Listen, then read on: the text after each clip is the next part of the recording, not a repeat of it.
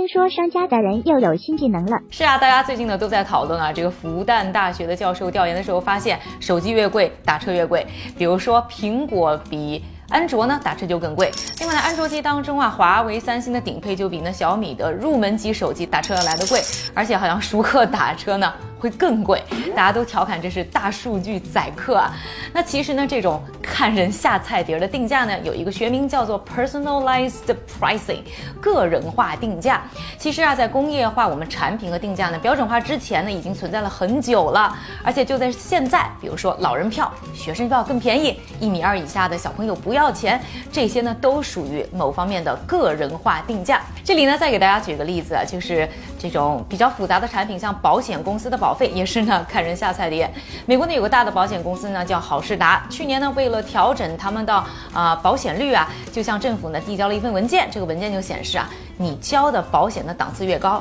你呢以后涨价就越多，而且呢折扣就越少。而这种呢看人下菜碟的个人化定价，到了互联网时代啊，这玩法就变得更。多了。那有些什么新的玩法呢？那在互联网时代呢，因为有了大数据，因为有了一些算法，其实现在比较流行的定价方式呢有两个，一个呢就是我们刚才说到的个人化定价，这个呢其实已经玩了很久了。比如说在两千年，就是二十一年之前，我记得呢亚马逊呢就被曝光过，说他们会使用呢这个客户啊，他们用不同的浏览器，以及他们是不是新的客人呢，去给 DVD 的定价呢有非常大的个人化的区别。另外呢就是有一种呢定价方式叫做 Dynamic pricing，动态定价，这个呢会考虑到竞争对手的价格啊，你搜索了多少次啊，去给出一个呢动态的价格。这个在航空业啊、酒店业啊用的非常的多。那这种用大数据以及用算法的方式呢，对于商家来说是帮助他们啊尽可能的呢去收取客户愿意支付的最高价格，并且呢帮他们呢找到呢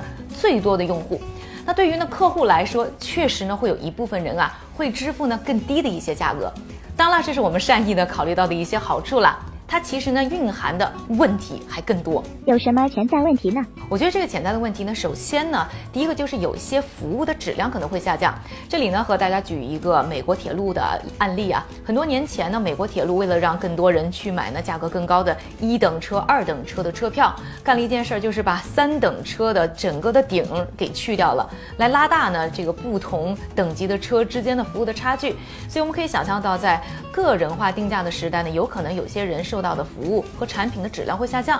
另外一个问题呢，就是信息的不对等。呃，因为刚才说到，不管是保险产品啊，还是这个打车，其实我们消费者呢是不知道商家到底最后是怎么去测算这个价格的。而且呢，我们也不可能有商家这么强大的数据和呃算法的支持，所以这就变成了一个非常不公平的价格的谈判。第三个呢，就是说，呃，现在商家用的是我们消费者的数据去算这个价格，那这个数据到底是归谁所有？他们是不是有权利？去用我们的数据去算给我们的价格呢？这方面其实现在啊界定并不是特别的清晰。都有哪些收集方法呢？现在商家呢，基本呢收集的信息呢，一个是我们的地理位置，我们的 IP 地址，还有就是我们浏览以及呢购买的历史，还有啊就是我们社交媒体上的一些点赞啊等等的一些信息。那为了呢规避让这些商家呢少收集我们的信息啊，一个呢我们可以做的就是呢是关掉我们的定位的一些功能，特别是有一些 APP 当中呢可以把定位呢去封闭掉。另外呢就是说，呃如果是 PC 机的话，可以通过呢 VPN。N 去啊隐藏我们的 IP 地址，然后另外一个就是很多的浏览器呢，现在是提供一个零痕迹的功能，我觉得这个也是隐藏我们足迹非常好的一个。还有就是呢，记得呢定期的去清空你 cookies 里面呢收集的一些信息，都可以帮助我们呢更好管理我们的信息。